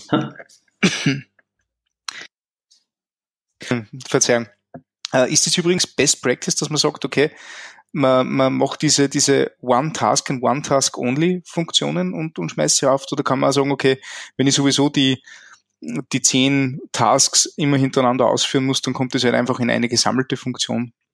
Also, also wie, wie geht's hier davor oder was, was empfiehlt ihr, wenn Leute jetzt ihre gesamte Architektur auf das äh, umstellen wollen? Also meine, meine, äh, da gibt's halt unterschiedliche Meinungen. Also da gibt's ähm, äh, Leute, die machen, äh, wenn wir uns jetzt zum Beispiel eine REST API hernehmen, die würden ähm, für ähm, Create, Get, List, Delete, ähm, würden jeweils eine eigene Funktion machen, aber da gibt's auch Leute, die machen alles in einem. Machen halt einen Endpoint und, und ähm, äh, also jetzt zum Beispiel Slash Users und äh, haben dann eine Funktion darauf, die darauf lesen. Ähm, das ist jetzt mehr persönliche Meinung als irgendwie State of the Art Best Practice von, von allen möglichen Leuten oder irgendwie ähm, von äh, aber meine das Meinung wäre- ist eher ähm, einzelne Funktionen und zwar einfach aus dem Grund, Mhm. weil es viel, viel einfacher zu debuggen ist. Also du hast keinen, Okay. du hast Also keinen Vorteil von, von ähm, du hast keinen Vorteil bei Cold Starts. Äh, normalerweise, du hast keinen, äh, du kannst halt Code gemeinsam deployen, aber selbst eigentlich aus Security-Sicht oder ähm, wenn ich jetzt Auditing habe, würde ich genau gern wissen, äh, welche Funktion wer wann deployed hat und wann das passiert ist. Aber wenn ich natürlich meine ganze Business Logic in ähm, in einen einzigen Endpoint habe, dann, dann ist das schon schwieriger. Ähm, wobei jetzt halt genau gegenwirkend ähm, bin ich ein riesen Fan von GraphQL ähm, persönlich äh, und das ist halt das ist dann genau das Gegenteil. Da hast du nämlich eigentlich einen einzigen Endpoint, ähm, der deine ganze Backend-Service-Architektur dahinter ähm, zum Frontend, äh, also zu Clients, Web, Mobile äh, connected. Und da hast du halt genau diesen Fall, dass du halt eine Funktion hast, die praktisch als, als Proxy Gateway ähm, da ist, um halt zu allem, was dahinter ist, zu connecten. Ähm, ja, wobei du halt natürlich da dann halt typed ähm, die Queries rein bekommst und wenn du das ordentlich loggst, ähm, ziemlich gut auch analysieren kannst, was genau wer wann angefragt hat. Genau, das ist eigentlich, wie Nick gerade auch schon angesprochen hat, immer so ein Trade-off. Also ich bin auch persönlich der Meinung, dass man das eigentlich alles in einzelne Funktionen runterbrechen sollte, wie Nick auch schon meinte, um es einfacher debuggen zu können, um einfacher so ein ähm, Auditing durchführen zu können. Aber natürlich dem entgegengesetzt sind wieder die Cold Starts. Wenn natürlich eine Funktion eine ganze Zeit lang nicht benutzt wurde, dann ist es sehr wahrscheinlich, dass die dann dementsprechend kalt ist. Wenn ich alles in eine große Funktion reinpacke, dann ist und die Funktion halt die ganze Zeit benutzt wird, weil ich so einen Monolithen habe, dann wird die, also ist die Wahrscheinlichkeit sehr hoch, dass die Funktion die ganze Zeit dann auch verfügbar und warm ist. Aber ist das ja. wirklich so? Weil du hast ja, ähm, du hast ja dieses, dieses Ding, ähm, also wenn die Funktion, äh, ja, okay. Also mein, mein, Gedankengang, mein Gedankengang ist, wenn ich jetzt zwei User habe, die dann gleichzeitig auf die Funktion kommen, dann hat der, ähm, dann ist die Chance wahrscheinlich höher, dass die warm ist, aber auf der anderen Seite ähm, kann es auch sein, dass das halt wieder neu startet. Also es kommt dann wahrscheinlich auf die Load drauf an oder wie deine Load-Patterns ja. sind. Ja. Ja, genau. Wenn ich zum Beispiel löschen weiß ich nicht, einmal am Tag habe und alles andere tausendmal am ja. Tag, ist wahrscheinlich Löschen dann eher kalt als das andere. Und wenn ich alles in einer Funktion habe, ist eigentlich alles immer warm. Ja. Also User Close Account wird wahrscheinlich eher cold sein. genau. Im besten Fall. Also je nachdem, wie, wie gern die Leute deinen Service mögen. ähm, ja, ähm, es gibt doch halt, also äh, so von, von der von der Entwicklerseite ändert sich halt noch, natürlich auch viel, weil du hast halt dann ähm, Logging hat halt eine ganz andere Struktur, weil du nicht auf einmal nicht nur einen, einen Server hast, sondern du hast halt ganz viele verschiedene Logs. Und das ist auch so, dass das in, in allen Providern, die haben dann immer Log-Services, das heißt, du kannst einfach halt in Python printen oder in, in JavaScript Console Log machen.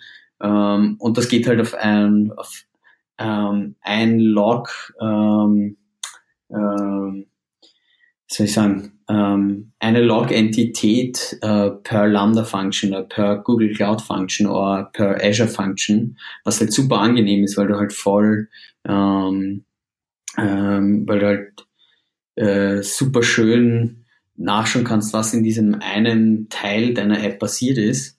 Ähm, ja, auf der anderen Seite ist es, glaube ich, auch super vorteilhaft, wenn du es dann doch irgendwo all diese Sachen wieder in eines, ein System reinpipest. Und das ist der, nicht automatisch der Fall ähm, in den meisten, bei den meisten Providern, weil du halt irgendwie ähm, Cross-Communication ähm, auch irgendwie herausfinden willst. Also wenn jetzt ein Request passiert ist und das auf äh, die GraphQL Lambda aufruft, die dann irgendwie zum User Service geht und dort eine Lambda aufruft und dann mit der Datenbank redet, dann willst du wahrscheinlich all diese Logs auch doch zum Debuggen in einem System haben. Und im Moment, ähm, was die meisten machen, ist, ist halt äh, die Logs dann einzeln anschauen, was halt ein bisschen mehr herumklicken ist in, in, ähm, in, in dem Interface. Also es gibt auf jeden Fall Verbesserungspotenzial. Ich denke mal, ihr von Serverless Inc. werdet da irgendwann auch eine Lösung für haben. ich hoffentlich. Ähm, ihr habt hier auch äh, als Stichpunkt aufgeschrieben, wo, äh, dass wir darüber reden wollten, wofür Serverless eher nicht geeignet ist. Ähm, äh, was was wäre das denn? Also Prinz, also man kann natürlich nichts migrieren, was man wahrscheinlich schon gebaut hat, äh, nicht, also ohne Server das äh, so im Sinn zu haben. Das äh, wird wahrscheinlich sehr schwer. Das muss man wahrscheinlich Stück für Stück dann ref refactoren und migrieren. Aber was für Anwendungsszenarien sind besonders gut geeignet oder welche, ihr habt vielleicht auch irgendwie Kunden, die bestimmte, so, wo, wo ihr so Tendenzen seht, was die damit abbilden und was eher nicht so cool ist? Ja, also Was eher nicht so geeignet ist, ähm, sind halt Dinge, die auf State zurückgreifen. Also die Funktionen sind ja stateless in dem Fall. Und wenn man jetzt zum Beispiel auf State zurückgreifen möchte, dann muss man natürlich eine Datenbank zum Beispiel mit anbinden und muss dann dementsprechend die Logik auch mit implementieren. Anderer Fall ist äh, eine Funktion, die sehr lange läuft. Lambda-Funktion oder generell Function as a Service ähm, die lassen sich konfigurieren mit einem Timeout-Parameter. Das heißt, ich kann bestimmen, dass die maximal zum Beispiel 60 Sekunden laufen soll und danach wird die Funktion, egal was ist, ob die noch läuft oder nicht, wird einfach gekillt. Und das soll halt dazu ähm, beitragen, dass man nicht am Ende des Monats eine mega Rechnung hat, weil eine Funktion irgendwie eine Endlosschleife hatte. Und dementsprechend muss man dann, wenn man einen Workload hat, der wirklich jetzt ganz lange ist, den aufteilen. Ne? In dem Fall, wenn man jetzt zum Beispiel angenommen, man würde jetzt irgendwie eine Audiodatei ähm, ähm, äh, umwandeln wollen, dann würde man das dann auf so einen Stream legen und dann die Funktion halt per Streamblock dann ausführen, um dann die äh, Transformation durchzuführen. Also da muss man dann auch schon wieder ein bisschen umdenken, wenn man jetzt so einen Long-Running-Prozess abbilden möchte. Und ähm, die Memory Size, die kann man auch bestimmen. Die muss man auch fine-tune, ähm, weil also dementsprechend auf den Workload anpassen. Und wenn man jetzt mega, mega viel Memory braucht, sind dann Lambda-Funktionen auch eher nicht geeignet, beziehungsweise man muss das anders von der Architektur her aufsetzen. Ähm, und diese ganzen Faktoren wie Runtime und Memory Size, die gehen natürlich auch ins Preismodell mit rein. Das heißt, wenn ich jetzt äh, zwei Gigabyte habe für eine Lambda-Funktion, ist sie natürlich teurer, als wenn ich nur 128 MB äh, mir reserviere. Und dementsprechend auch, wenn ich die den Timeout ähm, habe und die äh, Funktion relativ schnell ausgeführt wird, bezahle ich auch weniger, als wenn ich äh, die Funktion natürlich an länger benutze. Ja, da muss man natürlich dann darauf aufpassen, wenn man dann Architekturen aufsetzt. Ansonsten die Haupt-Use-Cases ist tatsächlich ein API-Endpoint oder API-Endpoints, ähm, die man benutzt. Ein ganz bekanntes Beispiel, ähm, das es auch sehr schön veranschaulicht ist, dass zum Beispiel ähm, Coca-Cola Marketing-Webseiten betreibt. Das kennt man ja, wenn man jetzt so einen Deckel von einer Flasche aufschraubt, hat man da einen Code drin, den man eingeben kann. Oder wenn man irgendwie in der Werbung ähm, so ein Stichwort hört, jetzt am Gewinnspiel teilnehmen und dann kann man so einen Code eingeben auf der Webseite, da und dahin den Code eingeben, dann sind diese Funktionen oder diese Webseiten auch tatsächlich als Serverless-Anwendung meistens implementiert. Eben aus dem Grund, da man nicht diesen, den Traffic abschätzen kann. Na, wenn ich jetzt eine Fernsehwerbung laufen habe und ich habe auf einmal 200.000 Leute auf meiner Webseite von einem auf einen anderen Zeitpunkt, ähm, dann hat man meistens ein Problem, wenn man nicht genug provisioned hat und das wird natürlich durch Lambda-Funktion oder durch die Serverless-Architektur aufgefangen und abgebildet und ist tatsächlich dementsprechend dann meistens sogar noch kostengünstiger. Ansonsten Backend-Systeme für zum Beispiel Mobile-Apps ähm, ist auch sehr spannendes Thema. Ähm, und so Data Processing Pipelines, wie wir schon angesprochen hatten, dass man eine alte Datenbank in ein neues Format migriert zum Beispiel, das wird auch sehr oft ähm, als Use Case ähm, betrachtet und angewandt. Ja, generell historisch gesehen, so wie ich das verstanden habe, also Amazon war halt der, der erste Provider mit Amazon Lambda. Ich meine, es gab halt davor auch schon dieses Konzept immer wieder, aber die, das hat halt zum ersten Mal irgendwie eingeschlagen.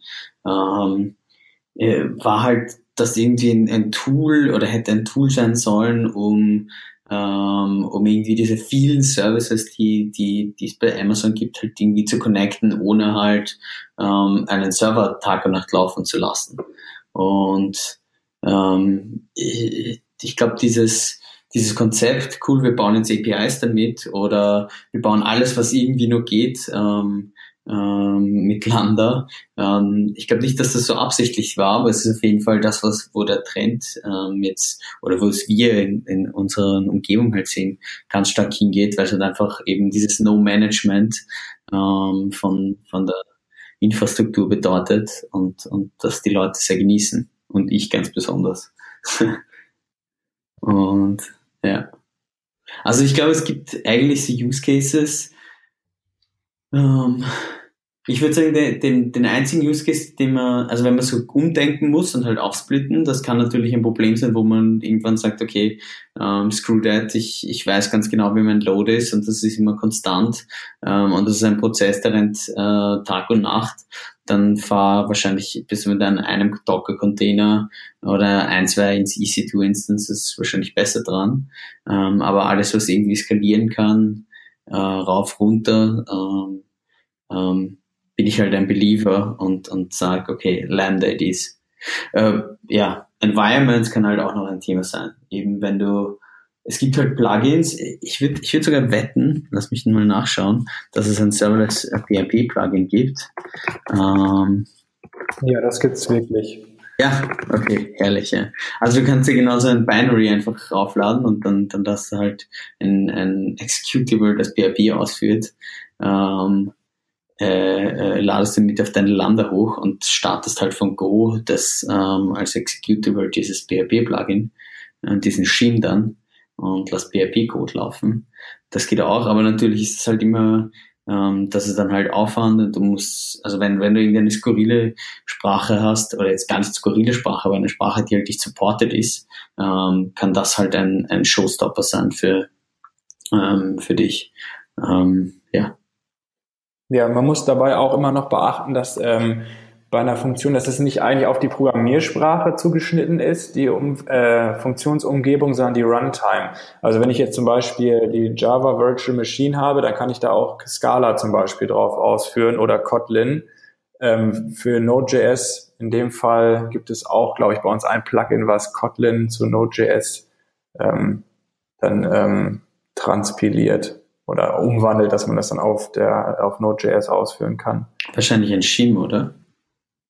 Ja, ich, ich, also ich, die Implementierung habe ich mir nicht genau angeguckt, aber wir haben, glaube ich, zwei Templates, einmal für Kotlin auf Node.js und einmal für Kotlin auf äh, Java ah. Virtual Machine.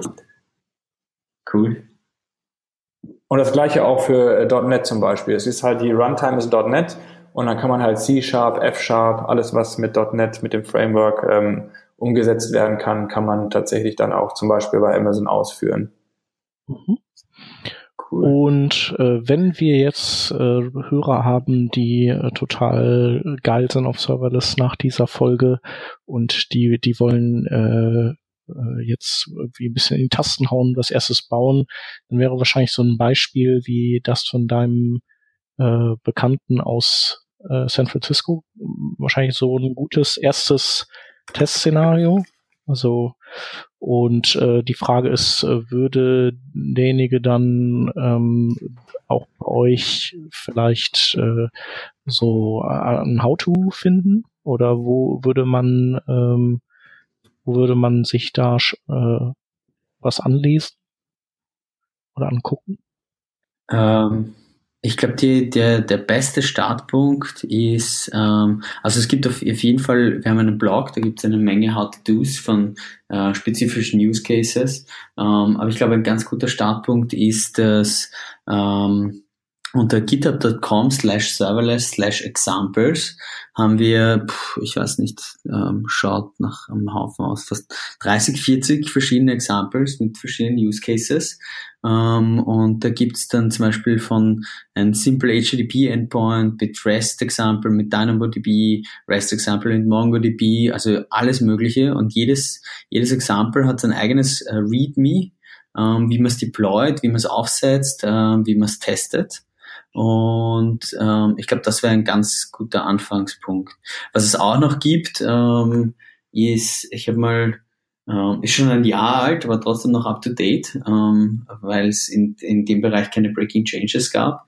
Ähm, auf YouTube, wenn man nach ähm, Serverless ähm, dem Account sucht, also ich glaube, es ist youtube.com slash serverless, ähm, aber wir scheinen noch einen Link, ähm, habe ich mal ein, ein eine Video-Lecture aufgenommen, die dauert, glaube ich, nicht mehr als 15 Minuten und da zeige ich praktisch, wie man ähm, ein Serverless REST, ähm, also wie, wie man halt ein, ein ähm, eine REST-App oder REST-Backend baut ähm, mit Serverless und Node.js und DynamoDB als Datenbank. Okay.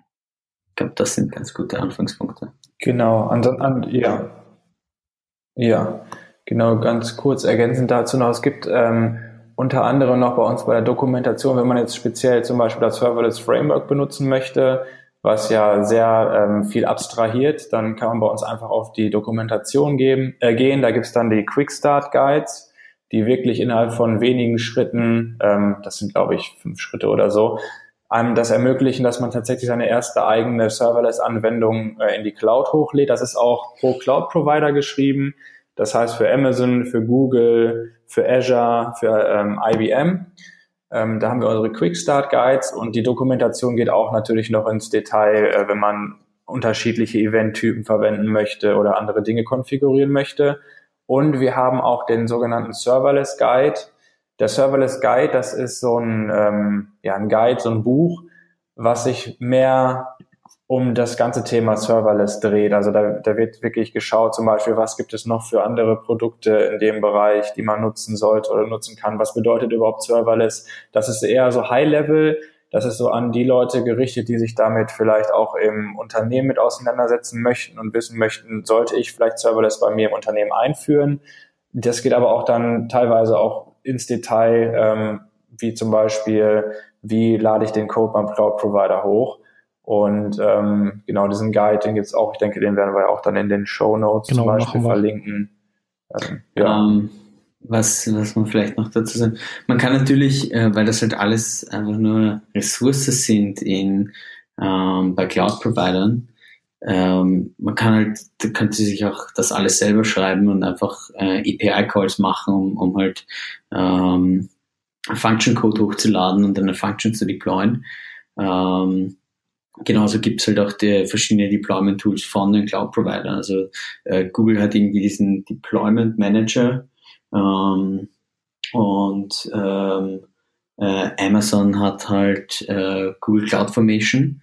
Und es ist auch so, dass, dass das Service Framework ähm, auf Google Cloud Formation compiled, wenn es, ähm, wenn es deployt. Ähm, was halt viel Stabilität mit sich bringt und man hat automatisch einen Haufen äh, Services out of the box. Äh, ja, aber ich, ich, ich bin ziemlich biased wahrscheinlich, aber ich glaube, dass noch immer das Serverless Framework das einfachste und angenehmste ist, um, um mal loszustarten und, und ähm, erste Erfolge ja, zu feiern. Werden wir auf jeden Fall, habe ich alles notiert, wenn wir dann verlinken die verschiedenen Dinge. Sehr cool. Ähm, vielleicht abschließend noch die Frage, ähm, wie geht's im Serverless-Bereich weiter?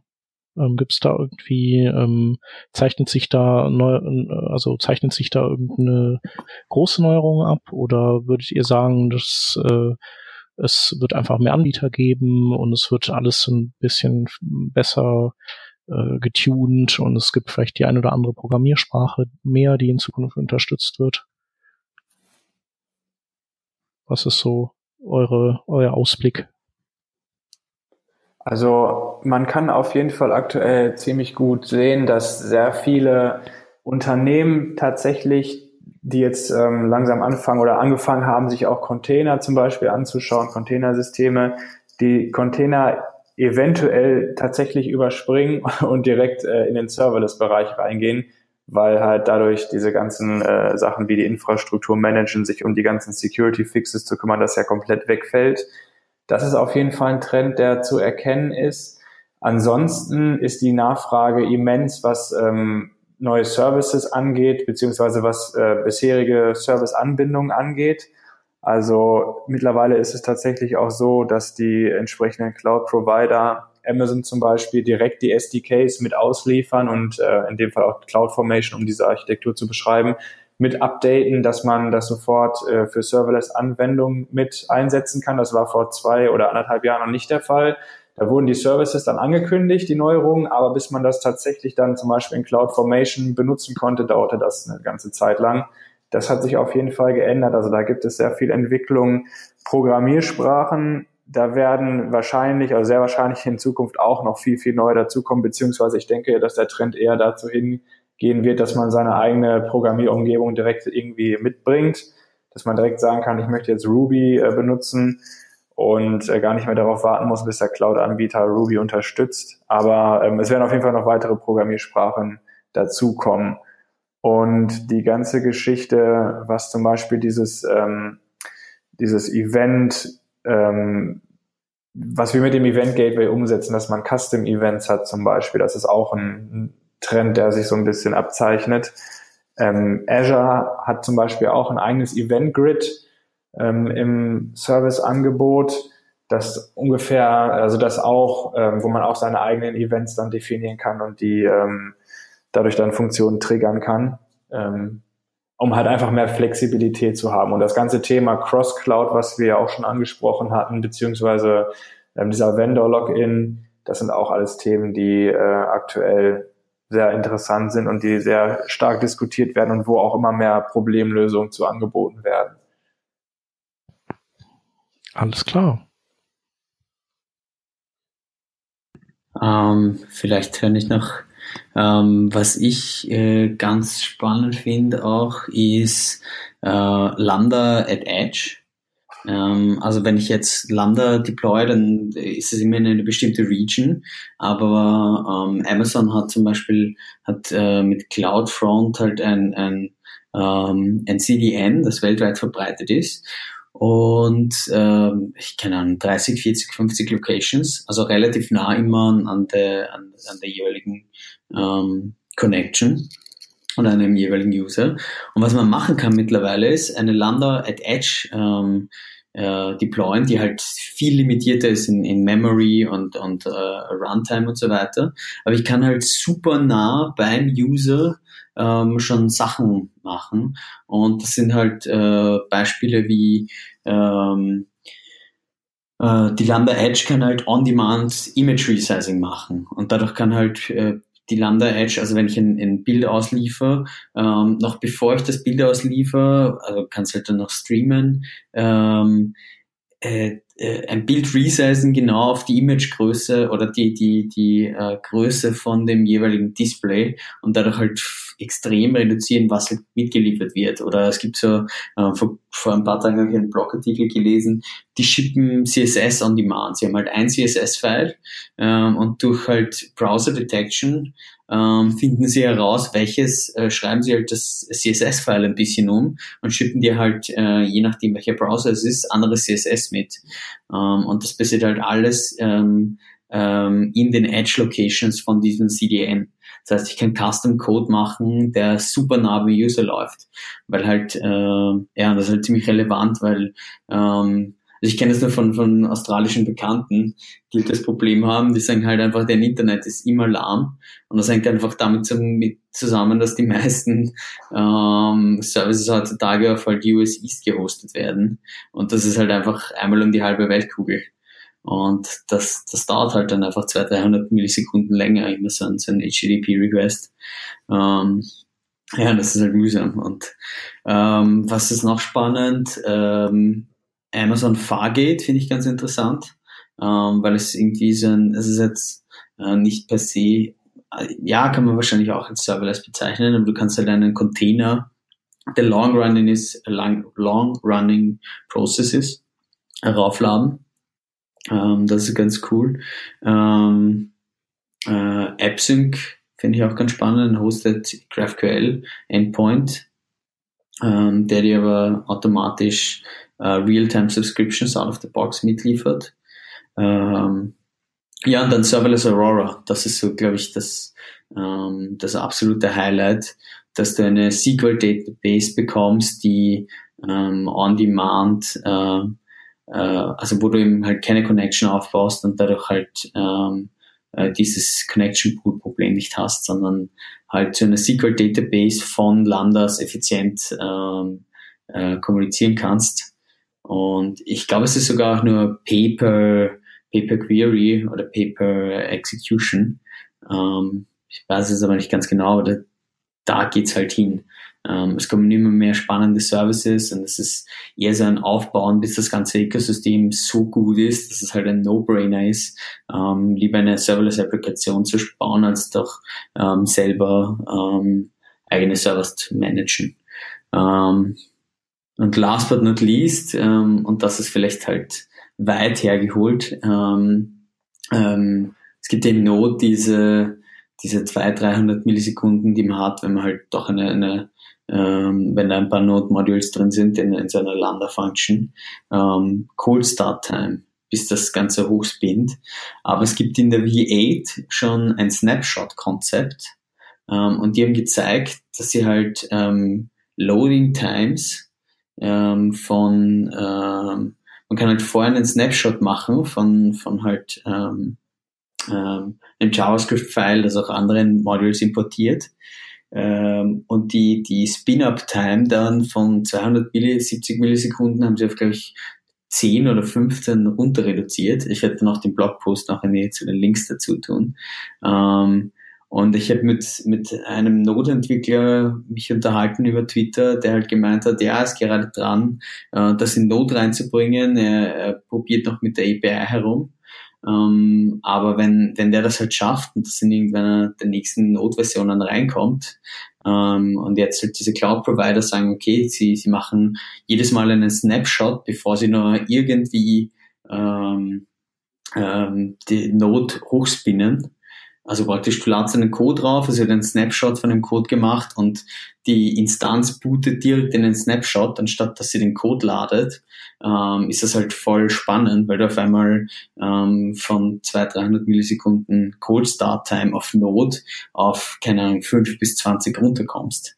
Und auf einmal hast du halt fast die gleichen, also Cold Start, ähm, ähm, Cold Start, äh, ähm, na, deutsches Wort, ähm, äh, also das, genau das gleiche Verhalten äh, wie, wie eine, eine kompilierte Sprache wie Go zum Beispiel. Also das ist noch immer kürzer, aber es ist halt, äh, ob jetzt ein oder zehn Millisekunden ist wahrscheinlich nicht mehr so relevant. Und das finde ich halt ähm, on the long run halt extrem spannend, weil du halt ähm, dann auf einmal diese Probleme wegbekommst und wenn halt Cold Starts halt irrelevante Zeiten haben, ähm, dann ist es halt super interessant, on demand einfach Sachen hochzufahren und wieder runter und keiner muss sich Sorgen darum machen. Und ja, dann wird es, glaube ich, noch spannender. Ja, cool. Dann laden wir euch einfach nochmal ein. Sehr gut. Passt. ja, war auf jeden Fall ein, äh, ein super Rundumschlag zu dem Thema. Ich, äh, ich habe das Gefühl und ich hoffe, dass wir eigentlich alles beleuchtet haben und äh, jeder, der das hört, jetzt äh, weiß, worum sich's dreht und irgendwie auch seine Startpunkte gefunden hat. Und ansonsten, äh, wenn es Fragen gibt, kann man äh, eure Firma anschreiben, man kann euch persönlich anschreiben, wir werden eure Twitter-Accounts auch verlinken. Äh, zumindest denke ich, dass es geht. Ähm, und ähm, ja, wir sagen auf jeden Fall mal vielen, vielen Dank für äh, die tolle Erklärung. Danke für die Einladung. Dankeschön. Gerne. Aber wir machen noch nicht ganz Schluss, weil wir haben noch ähm, drei Links, die wir machen wollen zu, zu guter Letzt. Ähm, genau, eine, ein Link kann ich ja schon direkt sagen, das äh, ist, äh, da geht's um, äh, also da würden wir noch mal die äh, ReasonConf verlinken, die, die du, Nick, ähm, zusammen Yay. mit, äh, der war auch bei der ScriptConf da, ne? Der ja, genau. Patrick Stapfer und ähm, mhm. André ist auch dabei, ja. Also wir sind, wir sind eigentlich, äh, ähm, also wir sind drei der fünf Leute, die die React Vienna mit organisieren. Und ähm, der Patrick war hochmotiviert, ähm, hat gemeint, es ist Zeit für eine ReasonConf. Ähm, ja, und, und äh, Patrick und andere machen jetzt eigentlich so die meiste Arbeit. Ich habe mich darum gekümmert, dass ganzen Legal-Sachen und Ticketverkauf und alles aufgesetzt ist. Ähm, aber ja, ich glaube, das wird, es wird richtig geil. Äh, wann ist die nochmal? Äh, 11. bis 13. Mai. In Wien, ne? Genau, ja, in Wien. Und es ist halt, ähm, machen das so wie den, wie den Verein äh, oder wie halt React Vienna, not for profit. Also es ist alles eher so, ähm, ähm, also es, es soll null am Ende rauskommen oder was halt zu viel rauskommt, wenn die irgendwie aufheben für nächstes Jahr oder, oder halt spenden oder sonst irgendwas. Ähm, aber es ist mehr, ähm, äh, es ist für einen guten Zweck. Das ist die Idee. Wunderbar. Und Wien äh, lohnt sich sowieso immer zu bereisen.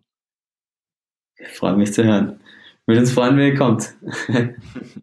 Vielleicht kann ich mich da noch anschließen äh, mit einem anderen, ja, Meetup ist vielleicht der falsche Ausdruck. Ich weiß gar nicht, was genau es ist. Es ist auf jeden Fall ein Treffen äh, zum Thema Datenschutz. Da hat sich ja jetzt oder wird sich auch im Mai nochmal ähm, etwas ändern für alle, äh, die, die im Web arbeiten. Und da gibt es einen Workshop ähm, der in Nürnberg stattfindet, von unserem äh, Freund, der auch schon mal hier war, Yoshi Kufal.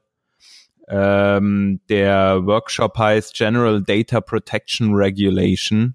Das ist so ein Stück weit die, äh, ja, die Bezeichnung, glaube ich, der EU zu diesem Thema. Wer daran Interesse hat, äh, wie gesagt, es findet am 5. März diesen Jahres in Nürnberg ein Workshop dazu statt können wir auf jeden Fall allen ans Herz legen und wir werden auch das nochmal verlinken.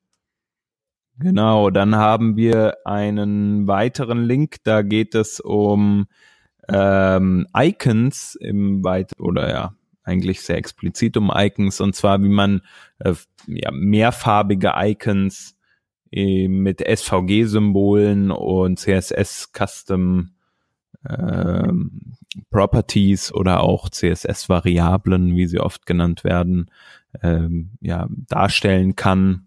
Somit also mehrfarbige Icons. Das ist natürlich sehr interessant. Und ähm, haben wir noch einen Link? Hm, ich glaube, das war's. Die anderen. Ich glaube, das war's, ne? Genau, die anderen Sachen hm. haben wir schon genannt. Serverless Framework natürlich. Aber das verlinkt man dann in den Show Notes im Themenbereich und äh, auch alles andere. Vielen Dank, dass ihr da wart. Danke. Danke für die Einladung. Ja. Immer wieder gerne. Dankeschön. Wird bestimmt nicht das letzte ja. Mal gewesen sein.